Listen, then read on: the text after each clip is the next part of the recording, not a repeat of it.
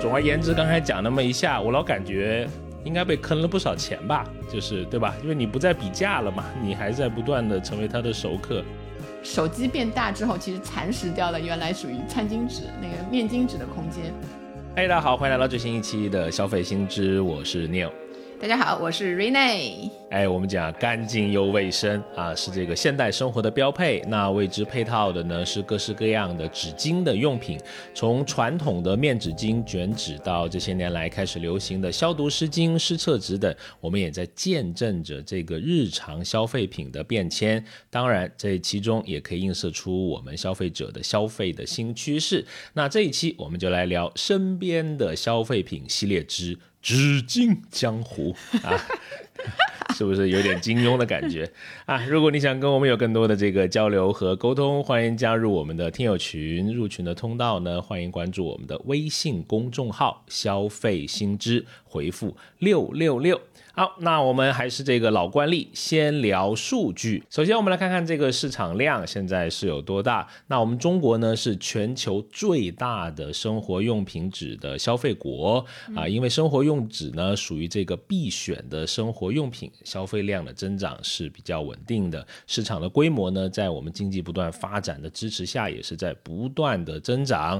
根据中国造纸协会生活用纸专业委员会给出的一个数据呢，在在二零一二年到二零二一年，我们国家生活用纸的消费量啊，已经从五百七十七点五万吨增长至了一千一百六十一点八万吨，复合年均增长率呢为百分之八点零八。那如果放眼全球，人均生活用纸的消费量呢，与当地的这个地区人口的卫生水平，还有它的 GDP 等有较强的相关性。那从这个二零一二到二零二一呢，我们国家人均的生活用纸的消费量啊，已经从四点三公斤增加到了八点二公斤。相较之下呢，美国、日本呢，分别是在大概是二十九公斤和十七公斤的啊这么一个规模量。那我们现在这个人均消费量与这些发达国家还是哎有一些这个差距。当然，还有一个原因是经历了全球性的疫情之后啊，就全球的人他这个卫生意识啊都是显著。的这种提高的，那跟之前的这个防疫相关的消毒生活用纸的这个新产品的新需求也是在急剧的上升，也会对这个生活用纸的消费需求增长啊起到一定的促进作用。那一句话的总结就是，未来啊这个赛道还有非常广阔的市场以及可观的增长空间。是的，然后如果嗯，就是前面说了这个量上面呀，增长空间非常可观。哎，然后其实从质上面来看的话，大家用纸的这个量到质都有巨大的飞跃和发展。消费者对认知啊，还有产品的细分啊，随着时间的变化，其实是有非常大的不一样的。一个就是原材料开始变得越来越高端了。根据中国造纸协会的统计呢，中国的生活用纸以木浆作为原材料的占比逐年升高。木浆是相对高档的一个原材料，二零二零年的时候，这个占比就达到了百分之八十三以上。然后另外一个方面是这个生活用纸的品类结构啊开始优化了。以前就是厕用卫生纸，就是如厕的时候用的纸啊，在过去很长一段时间占据生活用纸消费品类的一半以上。然后近年来呢，其他多样化的生活用纸品类开始快速增长了。比方说面巾纸、擦手纸、餐巾纸、厨房专用纸这些中高档生活的用纸占比不断的提升，所以整体的消费结构呢开始呈现这个多元化的趋势。然后我们拿一个更细的这个消费品类来说啊，就看一个数据，就过去三年呢，天猫各户家亲的品类当中。保湿纸这个细分品类增长超过了百分之一百，同时在这个消费量不断上升之外呢，单价也是在持续的上升。哎，现在这个在纸巾方面的消费啊，在这个江湖里面行走，对吧？也是有很多门派的。那我们如果呢 给它做一个小的定义呢，那生活用纸啊，是指为照顾个人居家、外出等啊这个使用的各类的卫生擦拭用纸以及相关的这些用品。那它肯定有这个很强的清洁，对吧？对吧？根本啊，本质还是这个干净和卫生，对吧？那现在还有很多的，比如说。你要考虑到它是否携带方便，对吧？可能你还要比比价啊。那不同的价格的品牌牌，现在也是层出不穷啊，是可以跟我们消费者来讲是比较亲密的一种了，也是我们最不可或缺的一种日常的用品。那通称这种的就叫做什么纸巾啊、餐巾纸啊，对吧？卷筒纸啊，还有一些地方叫什么手帕纸啊，对吧？还是蛮多的。但如果呃，你放到这个更广的这个语言环境来讲，在方言里面，其实这个跟叫这个纸巾还是有一些不一样。比如说，呃，我们把那个叫在厕所里面放的那种卷纸啊，我们会叫卷筒纸，还有一个偏那个普通话的发音吗？你们那儿叫什么？叫 卷筒字。哦，哎，我可以听懂哎。好，可以在广西上厕所，没没关系，没问题。我们现在厕所都有纸了，请您放心。是，对我这个粗浅的知识啊，还知道在上海说这个纸是另外一种啊啊！想到当年学上海话的时候，听到这个字，我都难以启齿，不知道为什么，您来解释一下。不知道啊，就是老一辈的话，他可能会称它就是草纸。就是草草草头的，就是青草的草，草纸或者草籽，就是有不同的发音，这很难吗？反正跟骂人那个话有点相近。我的同学念出来的时候，我都我说啊，是什么是什么意思？就像去洗澡，告诉我这个叫打油，上海话是打油，不是打油 啊，对吧？出租车叫插头。啊，我觉得很有意思。你看，方言的精妙性、有趣性就在这里。嗯，所以我觉得主要是因为这个，像厕纸这个东西是一直有的，就不像那个餐巾纸啊什么，是一些新的东西。所以就是我们的这个乡土文化还是赋予了它一些那个语言上的生命力、独特的魅力。是的，然后我以前还看到过一个文章，说那个新加坡就是华人的那个社会里面呢，呃，他们就不太有有一些那个老人就不太愿意叫那个，因为英国殖民的时候叫 toilet paper 嘛，那一些就是英文的比较文雅的词，他们还坚持就是用华文的类似像放食指啊。这一类的称呼去称呼，也是有一个就是语言在反殖民的时候的意义啊，就是这种日常用品的这个称呼，其实也能表现出来。所以，嗯，其实就是纵观从以前到现在，这个语言还是挺有生命力的。对，那如果你放在电商的这个产品来看，对吧？他会把消费者叫这个纸啊。不管它怎么叫，那它会把它罗列出来，就都方便。那不同地区的，不管你南方的、北方的。对吧？东南西北的人都能够啊搜索到，所以随便你打开一个在淘宝上面的纸巾的用品，你会发现它的关键词是很长的，因为它搜索逻辑嘛，对吧？比如说，我就看到我罗列一下，有叫有芯卷纸，有些叫无芯卷纸，芯就里面那个桶嘛，对吧？有些人喜欢，有些人不喜欢。那当然还有我们刚刚讲过的卷筒纸，它也是写在上面的啊。还有刚才讲的手纸、卫生纸等等啦，那个。都一大堆啊！拓展你对纸巾名称的这个呃新想法。对，那我们回归到消费者本身啊，我们先拿自己举例了吧，对吧？拿自己作为方法啊，来聊一下。高级高级，嗯，好，向向彪老师致敬。啊，然后就在我们的日常生活中，其实我们已经有了一定的这个品牌的选择，对吧？啊，什么场合用什么纸，就什么需求用什么纸，对吧？啊，阿老师，您辈分高，您先说，嗯。这样我就简单的讲两句啊，就是就觉得这个茶叶给您买上，就是感觉人生奋斗了几十年啊，到现在终于纸巾的消费自由了，对吧？姐姐现在连纸巾界的爱马仕，对吧，都可以闭眼买，爱马仕界的爱马仕买不起，对吧？那个。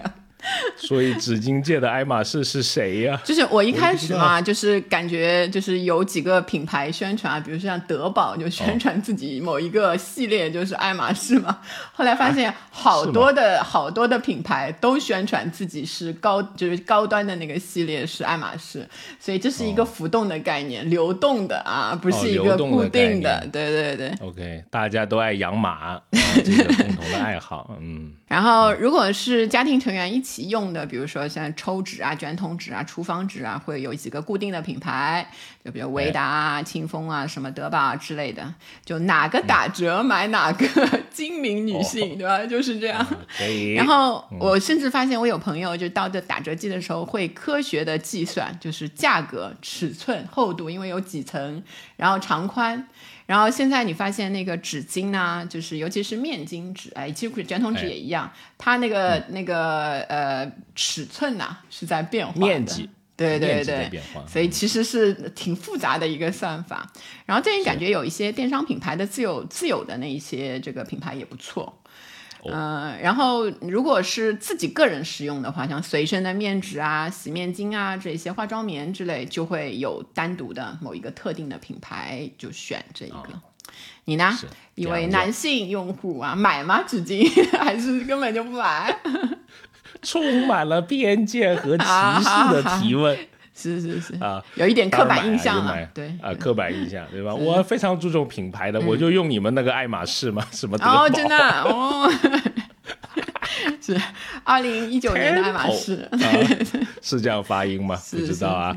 但是其实如果你细心啊，你翻过来看呀，其实这个德宝啊是维达这个这个集团生产的啊。那维达是我们国内的企业了，它是呃为什么是它生产呢？因为它在二零一四年啊就跟这个爱森雅啊，现在就叫爱仕瑞这个集团，它有一个整合的合作。那在呃我们国家的内地啊、香港啊、澳门啊。这个纸巾以及护理业务都是由维达集团来这个啊生产的。那这个爱什么这个公司为什么要调这个书袋呢？啊，就是因为啊，它的总部在斯德哥尔摩啊，熟悉我们的这一圈绕的，你看真是，哎呦，好的，那个安排起来，还有些许印象，安排上也这个点我们要去一下，对吧？对，阿老师去领奖的地方嘛，不容易，那里就有点冷，我觉得啊，我去过几次啊，啊，真的？那你那里的螺蛳粉好吃吗？呃，还凑合吧，就酸笋放的有点少，我觉得。哦，真的。哎，讲正经的，讲正经的啊。但但是，如果你很注意这个品牌的话，其实早年间你会发现，甚至都有这个呃叫什么山寨的品牌啊，对对对，对吧？就字长得很像啊。是是是，嗯，我自己就遇过一次，就是我以前也是挺喜欢买那个德宝的那个纸巾，而且因为在外形上很容易很远就能看到啊，就买这个，就是外面单独一包一包买的时候，有人随身没有的时候就买一包，结果就在路边的小店买了一包。然后拿过来一看呢，就是初看之下没有异状，你仔细的看一下，就发现那个字母啊，那里就是你要说它全无关联吧，人家这个还跟 Temple 还真有点关联，人家叫 Hip Hop，就是那里面那个字母变成了 Hip Hop，就是还是我遇到的印象深刻的一次山寨小纸巾。厉害厉害厉害啊！当然我还有一个，比如说现在那种呃仓储式，就是就是会员的这种啊，这种大超市啊，比如说什么山姆店啊，它里面的就像你说的，你不是买这个电商自有品牌嘛？我有时候也会买这种超市的呃自有品牌的，比如山姆会员的这个叫什么这种湿厕纸啊，还有厨房用纸啊，会买。特别是它这个厨房用纸啊，就多得惨无人道。你买了这个东西呢，你就会觉得人生还需要努力。为什么？一摆在那里啊，就觉得这个厨房啊太小了。哦，哎呀，三百平的厨房也不够，反正。就就就很你每次买二十箱，厨房能够吗？很很多，就是呃，就是储存，我觉得它都是呃一个问题。就好好希望以后就像那个七龙珠有那种胶囊，你知道吧？就啪一丢它才出来。平时它可以小一点，就很占地方。其实囤这个东西啊，当然我还有一个那个比较个人的需求吧。呃，我觉得可能有些朋友也会有啊。就比如说我对气味，我觉得还。蛮在意的，就是我不喜欢有那个香味的，我更喜欢没有香型的。所以现在这些呃贴心的品牌商都会在那个会标注嘛，无香啊，是的，哎，有些不止写无香，他要写天然无香。对，好，我们刚才说了，就是我们自己就是比较啊个人化的一些这个品牌的选择，有一些提到了这个品牌啊，然后去看到这个大的市场里面的话呢，整体其实从我国的用纸分类看啊，就是生活用纸大概占到总的用纸的百分之九。就差不多十分之一的，是一个比较小的，比较大的可能还是在那个镶板纸啊、印刷用纸啊那一些上面。但是在生活用纸里面呢，它有四个比较大的龙头的供应商，就四大供应商，它一共呢就是占的市场份额，近年来维持在百分之三十左右。比如说这个维达，然后中顺洁柔，它下面的品牌有这个洁柔，还有这个金红叶纸业，它旗下有这个清风啊。维洁雅这些也是比较知名的品牌，还有第四个就是恒安，它的旗下是这个心相印的这个纸巾的品牌，它是中国生活用纸行业的四大供应商。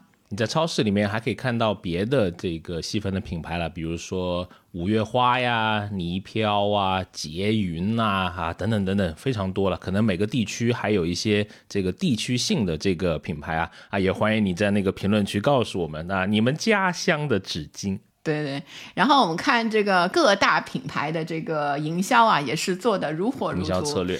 对，现在呢也是主要就是为了这个年轻一代这个市场上面能够多占多占有一席之地。比如说像那个德宝最近的官宣的这个代言人虞书欣，然后心相印官宣的。通知我呀？哎呀，又要通知你了，对吧？忘了忘了忘了。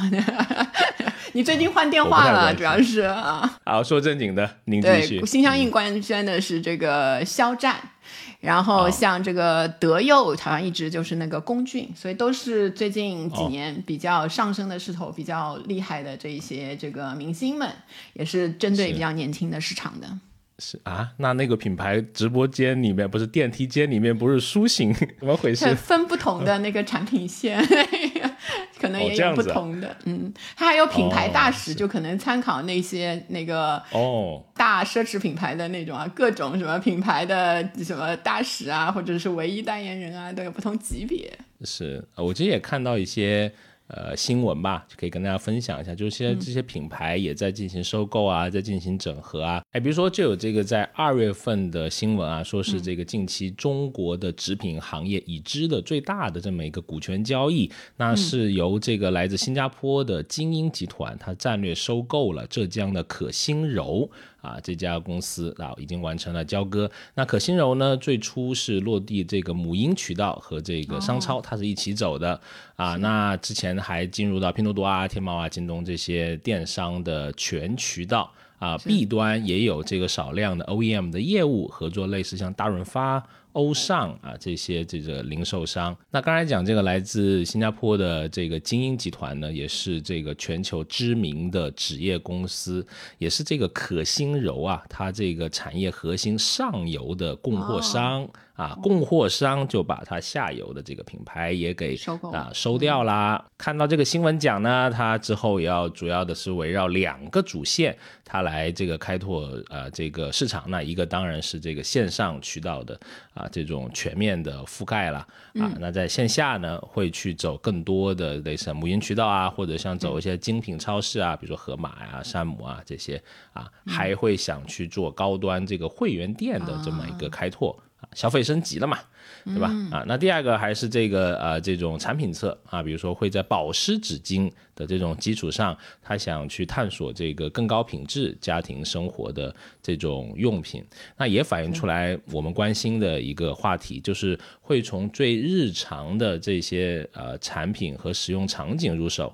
对吧？然后可能会触及更多相关的这个品类，在一些功能上啊，或者是在一些你的使用的体验上，哎，给你来一些升级。那卖的呢，就哎稍微贵一点点，是是啊，会让这个营收会做得更好嘛。当然，这也体现了可能呃两个生活用纸它在销售端一个呃两大比较主要的趋势吧。是的，就是先占领你的洗手间，对吧？然后扩展到你的客厅、厨房，然后那个起居室那一些，整体都都是他们的产品。是，好，然后就是我看到呢，就是如果再从品类那一方面看的话，其实这个生活用纸的品类主要是供这个呃生活日常卫生用嘛，种类繁多。但是如果有一些这个比较主流的这个分类标准啊，还是会看到一些不同的那个分类方式。比如说，直接按照品类可以分成这个卫生擦拭用纸和一次性的卫生用品。卫生擦拭用当然就是就是其实我们最常用的擦的那些，对吧？侧用的卫生纸、面巾纸、手帕纸啊那一些。然后一次性的那个卫生用品就包括像纸尿裤。卫生巾，然后成人的湿巾用品，还有宠物垫那些用完即弃的。是，比如说，如果按照这个使用的浆料是吧，高不高档来划分，就可以基本上划分出高中低档啊。高档的一般是百分之一百原生木浆制成，你很多的那个纸巾上都可以看到这一个写着，对，非常的那个硬过硬，这个质好而且卫生。然后中档一般是什么草浆啊、遮浆啊，或者是棉浆，就品质一般，成本。也不高，然后低档的一般就是回收的废纸浆加工而成的，然后很多的纸品的触感或者是卫生质量很难保证。你在呃有一些，比如说嗯用比较呃价低，然后质也低的这一些场所里面，可能会看到这一类的这个纸巾，因为它比较便宜，所以在那些是的嗯地方用的时候也是要比较小心一些，因为主要是卫生上面可能会有一些问题。是的，又硬啊，又掉粉啊，对吧？就是有一些在特别在一些小餐馆里面，经常会碰到类似的这种呃纸巾用品。那有些这个品牌，它为了凸显它的这个品质啊，往往它还会标我有多少层，对吧？嗯，两层、三层，是的，对吧？就还超超柔韧，是吧？还有广告里面撕撕撕都撕不破。我现在看到的好像最多的，我日用的好像有四层那个。就不知道还有更更厉害的，这更厉害，拿出来就感觉是一叠的那一个，一刀纸是不是？按照你的方言，浪费浪费，哎呀，哎呀，好，那呃，我们看到还有卫生纸和这个纸巾纸到底有什么区别呢？那在这个传统意义上讲的卫生纸，通常是讲如厕的用纸，对吧？通常就是形态呢，长的就是那个卷纸的这个形态。啊，纸巾纸呢，就是比如说日常我们用的这个面纸巾啊，还有这个抽桌上用的这个抽纸啊，啊，都是叫做纸巾纸。当然了，两者它执行的卫生标准啊是不同的啊，那原料也不同，检测标准也不同。当然，我们讲它使用的场景。啊，也是这个不同的，比如说卫生纸啊，它的就是讲如厕用纸啊，它的要求掉粉率呢是小于或者等于百分之零点五，而这个面纸巾的纸巾纸则原则上不允许掉粉。啊，所以搓搓它的之后，我以前看过那个检测的方式嘛，拿一个那个纸巾，然后找一个深色的桌面，然后在那搓搓搓搓搓，就就是大力搓，然后就看它掉不掉，就是。明白了，搓出粉就是说，你看这个就是卷筒纸，有掉粉率，掉粉。啊，肉眼可见。啊，那当然还可以按照这个形状来划分了啊。现在有些时候，嗯，我记得有一次露营还去烧烤啊，就买到那种方形的那个面纸巾啊，方形的，还还挺有意思的啊。当然也是用来擦嘴的，但是是方形。正方形的就不是传统的 长方形。啊，刚才是一些传统的那个那个分类的方式啊，然后其实一些新兴的品类也随着我们啊这么多年来这个生活方式的变化在不断的涌现。因为生活方式的变化嘛，在每一个人的身上都其实都能感受得到，是吧？是。一个比较大的就是环境的变化，就自然环境的变化。我自己的感觉啊，就是这么多年来，身边鼻敏感的人变得越来越多。就不知道为什么，就是换季的时候，几十年的这个老老鼻炎啊，什么过敏性鼻炎啊，那一些，所以就是纸巾就变成这个鼻子的救星，对吧？然后好像这个，我希望他，比如说，因为真的你呃，就是鼻炎发作的时候啊，就反复的就是 擦鼻子，对吧？那个有得过的都知道，皮肤反复擦拭，对，然后你鼻子下面就是一小块那个皮肤都是红红的，红了，就互相有鼻炎的人一看。看一眼就能看到哦，这个中级患者，这个重度患者，就是用纸巾的这个频次是极其高的。是，哎，以前呀，桂林有一个很有名的米粉，叫做红鼻子米粉。我小时候都不理解，直到我有了鼻炎之后，我觉得这个老板突然想到过敏性鼻炎。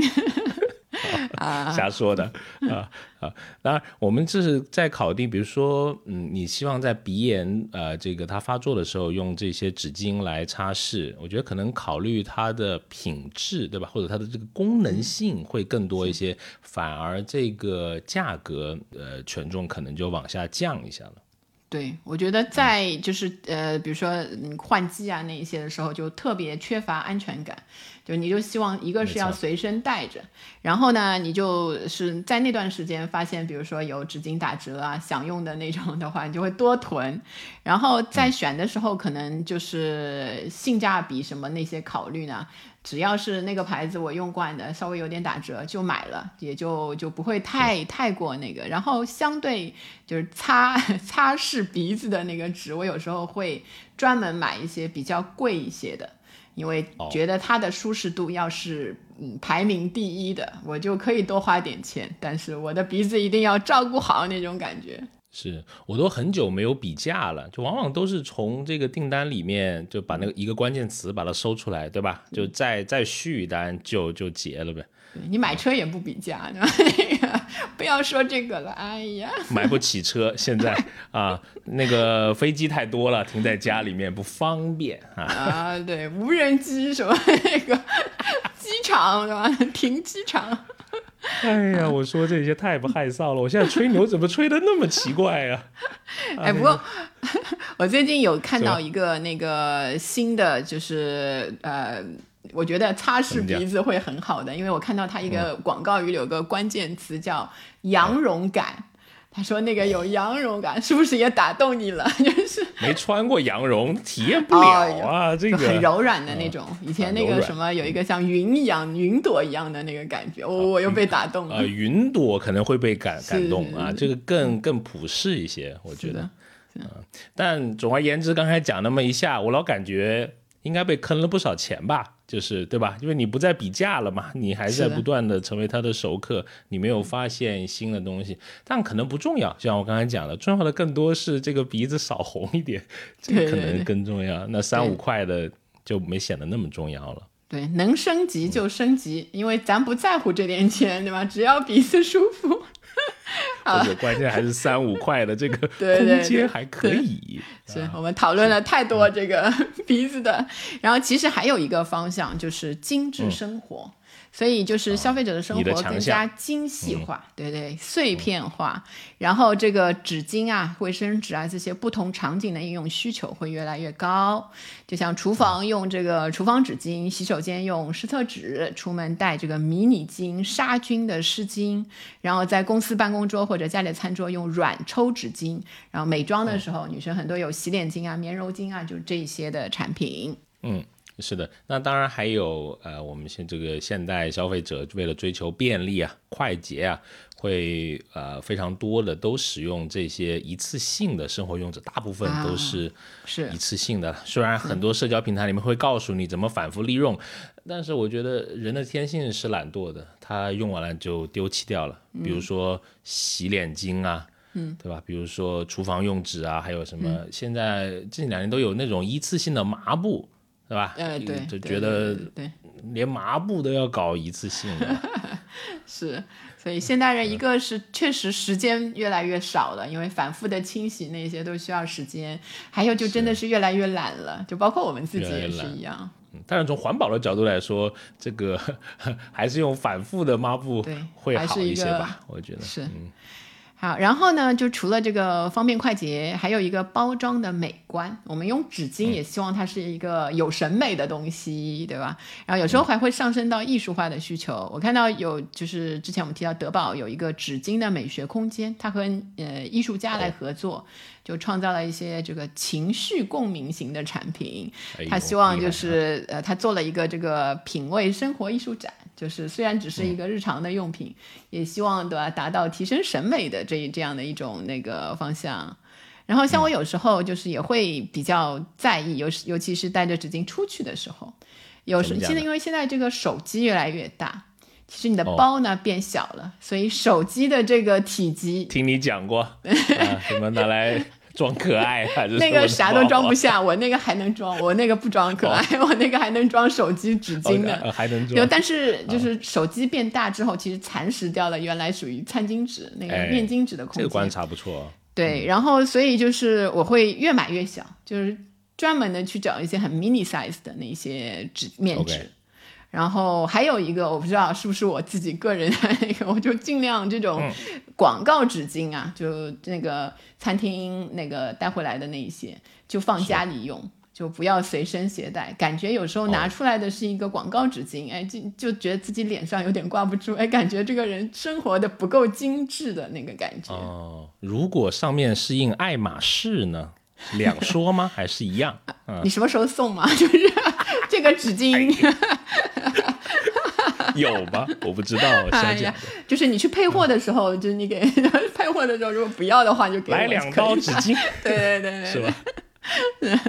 好，哎，其实啊，如果是做过这个流量的人啊，会知道有一种粉丝啊，叫做这个纸巾粉，你你有听过吗什么意？思？不知道，就是纸是一种巾粉啊颜色吗？就是啊、纸不是就是是讲一种获客的行为，就是你在大大街上会啊看到有人发纸巾嘛，对对对吧？啊，就是哎，你关注我一个公众号，那我给你一包纸巾，是的，对吧？这叫啊纸巾粉。对对对，纸巾粉获取就很快了，但是是这个就就价值量就少了，很多人就取关嘛，或者是根本就不看你这个。嗯 但也是也是不是已经淹没在就是大浪里面比较少了？就是现在的话，用这种获客的渠道。哎呀，退出江湖也有些年头了，我不知道啊。最近看到那个某这个就是视小视频平台的获客，是你加哎加呃就是扫呃下载一下它的那个 app 手机的 app 哦之后，是送一个送一个什么你知道吗？送一个星巴克的咖啡杯。就已经上升到就获客的成本越来越高，纸越来越巾已经不足以不足以对就是大家的已经叫杯子粉了，现在。对对对嗯那当然了，我们还有很多呃新的这种卫生习惯是在形成的，嗯对吧？说一个比较普遍的，就是这个抽水马桶的这个普及率，在我们国内是越来越高了，嗯，对吧？啊，基本上很多朋友家庭都会有这个啊抽水的马桶，有些啊这个啊一部分人还用上了这个智能马桶啊，比如说这个有一个什么卫洗力啊，好吧，类似的这种智能的马桶啊，连纸都不用了，现在啊。我遥记还是当年在这个上海世博会的时候啊，还 就还那参是有年观过，头了。有年 头了啊，那个海宝啊，是叫海宝吗？那个牙膏，啊，它有那个这个叫什么智能厕所的样板间啊，啊，还要抽签进去的，我很幸运就抽中了啊！当然了，进去没有如厕啊，就是假模假样的就参观了一下，嗯，就还蛮高级的，对吧？当时觉得还挺稀奇的，就又能吹风啊，又能加热啊，觉得还挺不错的。不过你刚才说的就是，嗯，现在其实抽水马桶就不管它怎么那个先进嘛，就是、嗯呃。抽水马桶里面这个纸啊，是不是容易分解？其实还是我们买买那个卫生纸的时候会考虑的那个事情，就防防止堵塞嘛。然后还包括有时候就是在公共的那个卫生间里面，很多人会用自己的那个纸巾纸，就是擦洗面部啊、手部的那个纸，嗯，就是扔在那个马桶里。你会看到很有一些是要求你不能够扔的。就是因为它的那个 可能冲洗的那个劲儿啊不够，所以然后就产生了很多其实反过来对纸巾的生产的那一些需求，然后也包括我们个人的这个卫生习惯啊，用什么来擦拭，就是发生了很多的这个变化。是啊，我们在准备这期节目的时候阿老师要强行的把我推上这个位置，明啊明你很有兴趣，刚才就说了，世博会的时候就开始了研去做究了十几二调研，十。几年之前。不容易啊，田野调查啊，不容易是啊。这个一个小提示啊，如果您现在正在进行这个就餐什么的，可能下面的一些会引起这个不适，但是我能保证会挺精彩的啊。您这个看着选择啊，我们聊什么呢？湿厕纸。对吧？我这个发音不好啊，反正你应该知道我在说什么啊。这个也，我觉得是近几年一个划时代的产品，就是提升了这个叫什么生活品质啊。啊，我们讲如厕这件小事，其实也能蛮反映出这个呃消费的这个变迁的。嗯，跟他聊一些道听途说的这个如厕进化史啊。嗯，传说啊，在古罗马的时候啊，那个时候啊，大家是用什么呢？用海绵棒啊。那个法国人呢，那个时候用绳子，不敢想象。嗯，啊，夏威夷人呢，用这个椰子壳。这个俄国人也不知道谁写的，居然用鹅脖子啊！这个就每一次就是杀一头鹅，真的就是爵位听了都流泪那一些的。哦，是啊，当然还有一些这个美洲的地方开始用什么玉米芯啊啊，如果。啊，您看过一部很好看的电视剧，叫做《寻秦记》。那相信瓦片这种东西，大家也很熟悉了啊。这种不太舒适的情况，其实一直延续到了一七零零年。啊，那个时候呢，就沿用到什么报纸啊，就是它成为这个比较流行。那有些人也用报纸来进行这个如厕后的一些卫生问题的这么一个解决啊。时间又到了一八八零年啊，英国人啊终于发明了专门用于这个呃擦拭的这个卫生纸。嗯，那后面就是也传播到这个世界各地了啊，就是结束了用这些现在听起来好像。有些自我折磨的这种用品的这么一个漫长的历史，那近些年其实开始流行这个湿厕纸，为什么呢？首先它更加的容易溶于水嘛，就像你说的，它呃就解决了这个堵塞的问题嘛。不然像有些酒店里面还要求你那个碗还要把那个纸又放到一个桶子里面，每次你进去一看就觉得啊，就是很糟糕这种卫生环境，对吧？啊，我希望更多的酒店使用湿厕纸啊，至今还没碰到过，可能去的地方也不够高档啊。那对于特别是有一些这个病患的，就特别是有这个痔疮的这么一个小问题的人来说，用湿厕纸真的是一个福音。怎么这么有研究？是是准备要做什么代言人了是吗？那个哎，不会不会不会不会，哎，这个。代言人很有讲究，嗯，从来没有在湿厕纸上面把那个人头印上去的。想一想，确实对，但就是我考虑这样这样定制，就是你这个过两年是吧？五十岁生日的时候，我给你定制一批这个印有你头像的，作为生日贺礼。谢谢你这么恨我。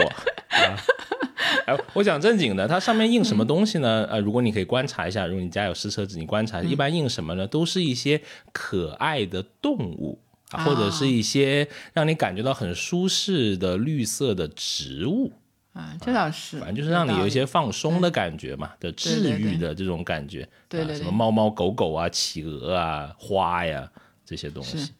是的，所以还是比较让让你在那一段每天的这个时间几几分钟或者十几分钟时间里面比较放松，对吧？哎，松弛感啊，它也提供了松弛感哈。不过刚才听你说这个湿厕纸啊，其实如果反过来就是从上面想的话，这个广告的营销对湿厕纸的这一个呃影响，就是它的销售的影响其实挺大的。一开始就是从讲科学。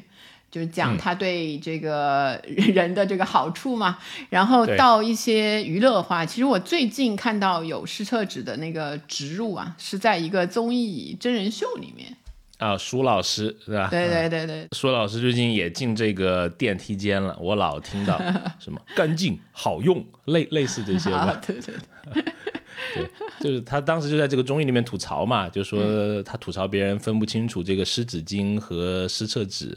的这个呃区别嘛，不过你看起来，嗯，这个产品还是在，我觉得还是在一个比较早期的，还在进行市场教育的这么一个阶段，对吧？他还还得要告诉消费者啥是这个 湿纸巾，啥是湿厕纸，用的部位是不一样的，还在这个阶段。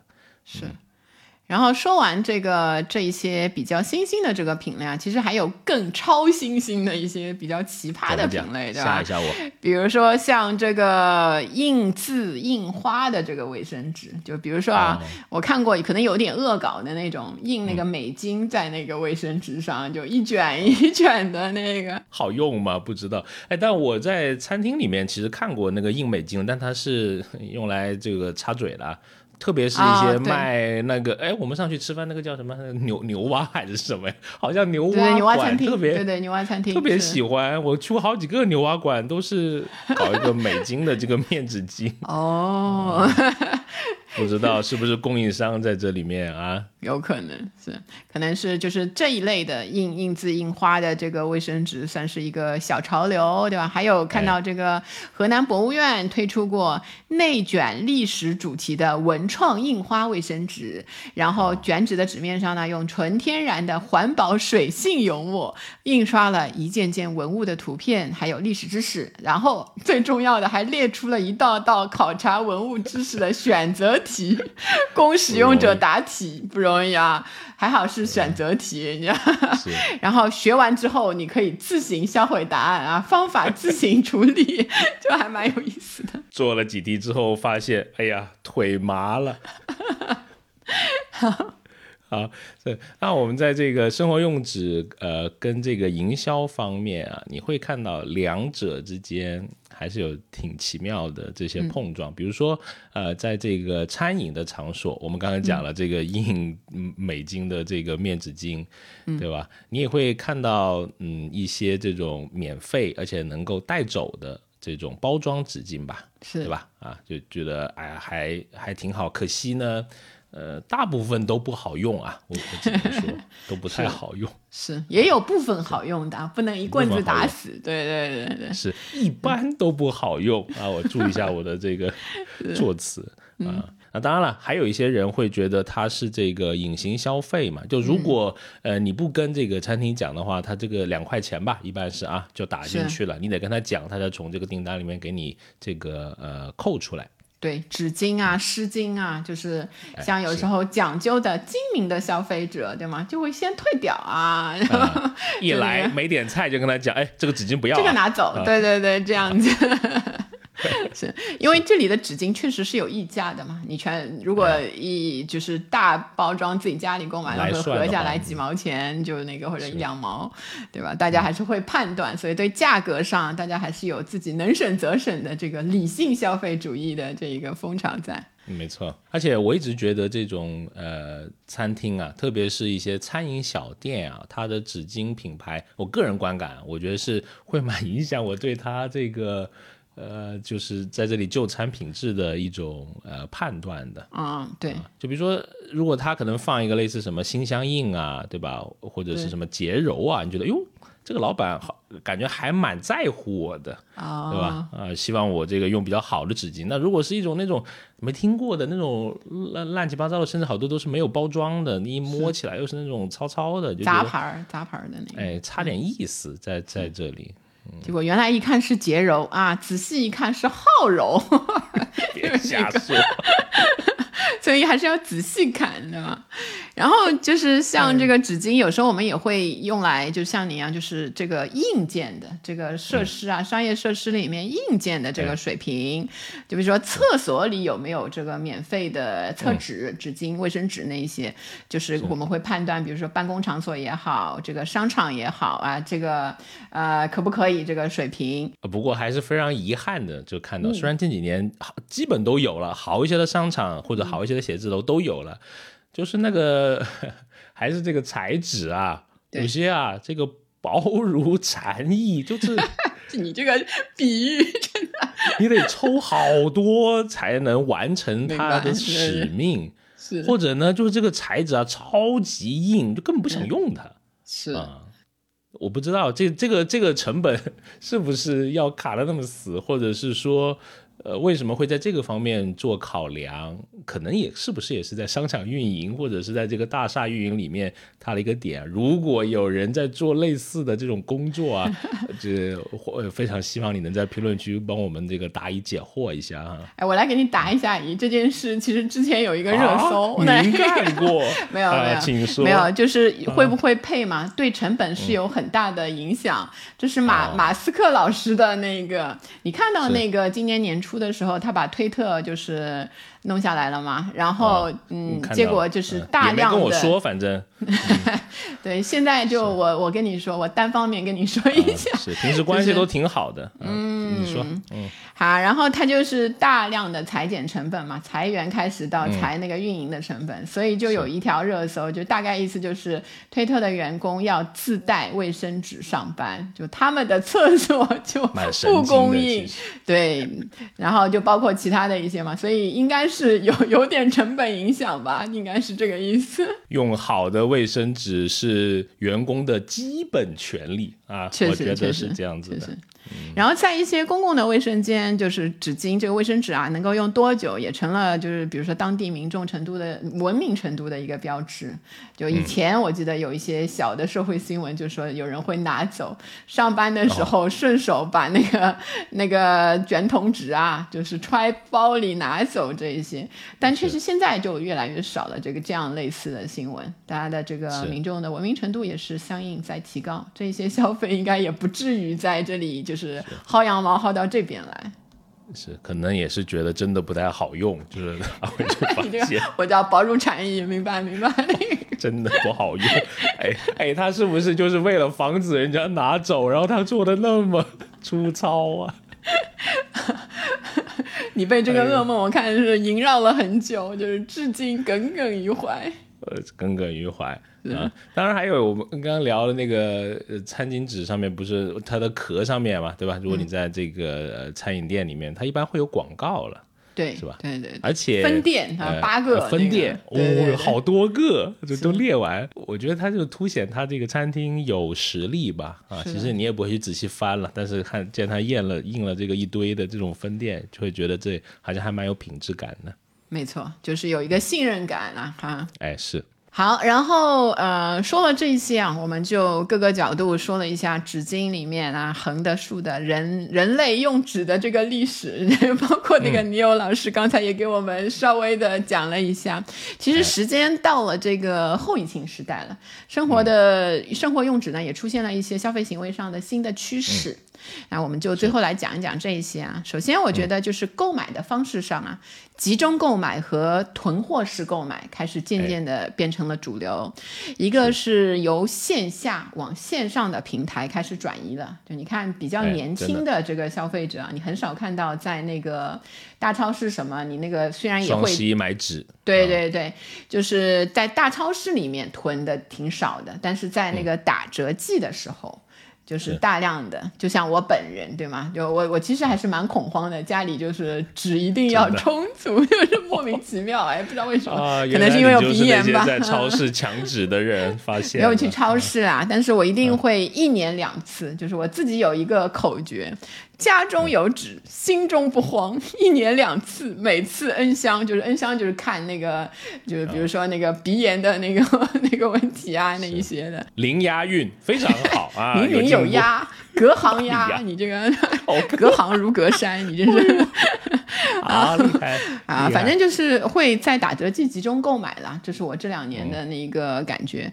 然后有时候当然也会零星的购买，零星的购买是什么样的情况呢？就是我有时候会无脑拼单，就是有时候要满满额减，就那种明白，就是软折扣的时候啊，就是很麻烦，要算什么，要要拼一个东西哦，就买纸巾吧，或者有时候到家平台。会有一个免运费的一个额度，满什么四十块钱啊？那剩下的一点 OK，买个十卷那个卷筒纸吧。就作为这样的一个购物，挺多的。是这个点挺有意思，软硬折扣我们也可以聊一期哦，这个方面还还挺有趣的。那我还记得我们在这个。呃研究里面的一个这个被访者啊，就他是说他应该是一个，我记得没错的话是个大学生，然后他在宿舍里面是跟别人在这个直播间里面去拼单的，就跟他的舍友，因为那个直播间一般都是卖大包装产品嘛，这个纸主要太多卷了，他们一般是这个熟人拼单，那也是在这个。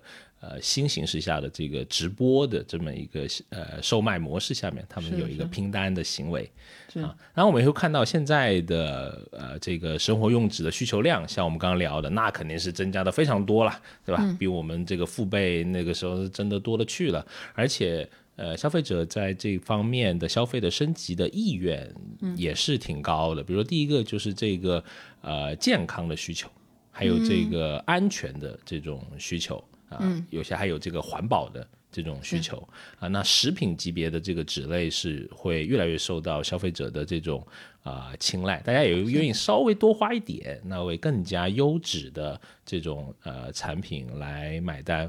嗯，那还有一个这个需求，特别是在呃近几年这个呃特别的这个时候，有这个消毒的这种呃需求，杀菌类的这种湿巾啊，也是在进入一个非常快速的这么一个轨道，而且它的呃。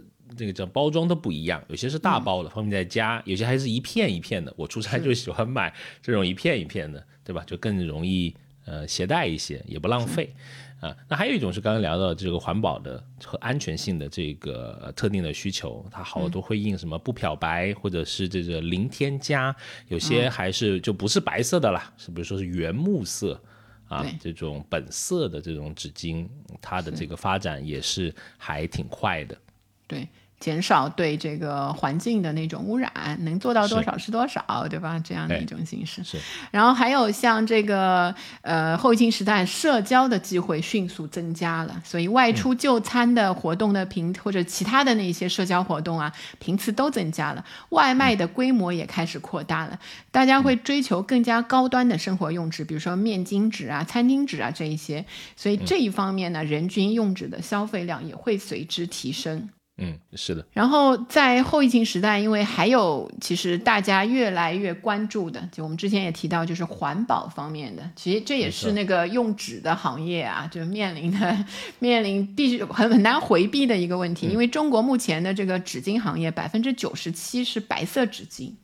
所以白色纸巾需要的纸浆原木会造成这个森林资源的严重破坏，然后造纸过程中增加的，比如荧光增白剂啊、漂白剂、二恶英啊、滑石粉这些添加剂，也是和消费者对用纸品质的需求背道而驰。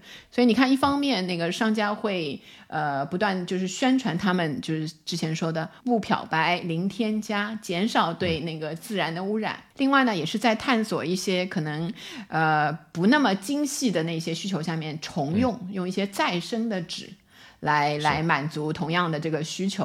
所以我觉得，嗯，如果我我自己后面能够呃大批量买到安安心的这种再生纸的那些生活用纸的话。我其实是会考虑的，觉得这个也是啊，我们对自然做出的一个贡献，对吧？是像你说的，能做多少是多少嘛。对，比如现在很多那个笔记本不都是很多是可再生的纸做？书写起来感觉也还可以，其实。对，所以这个如果呃营销以这个方面为宣传点的话，我觉得也是会收到一个比较好的、积极的这个反响的。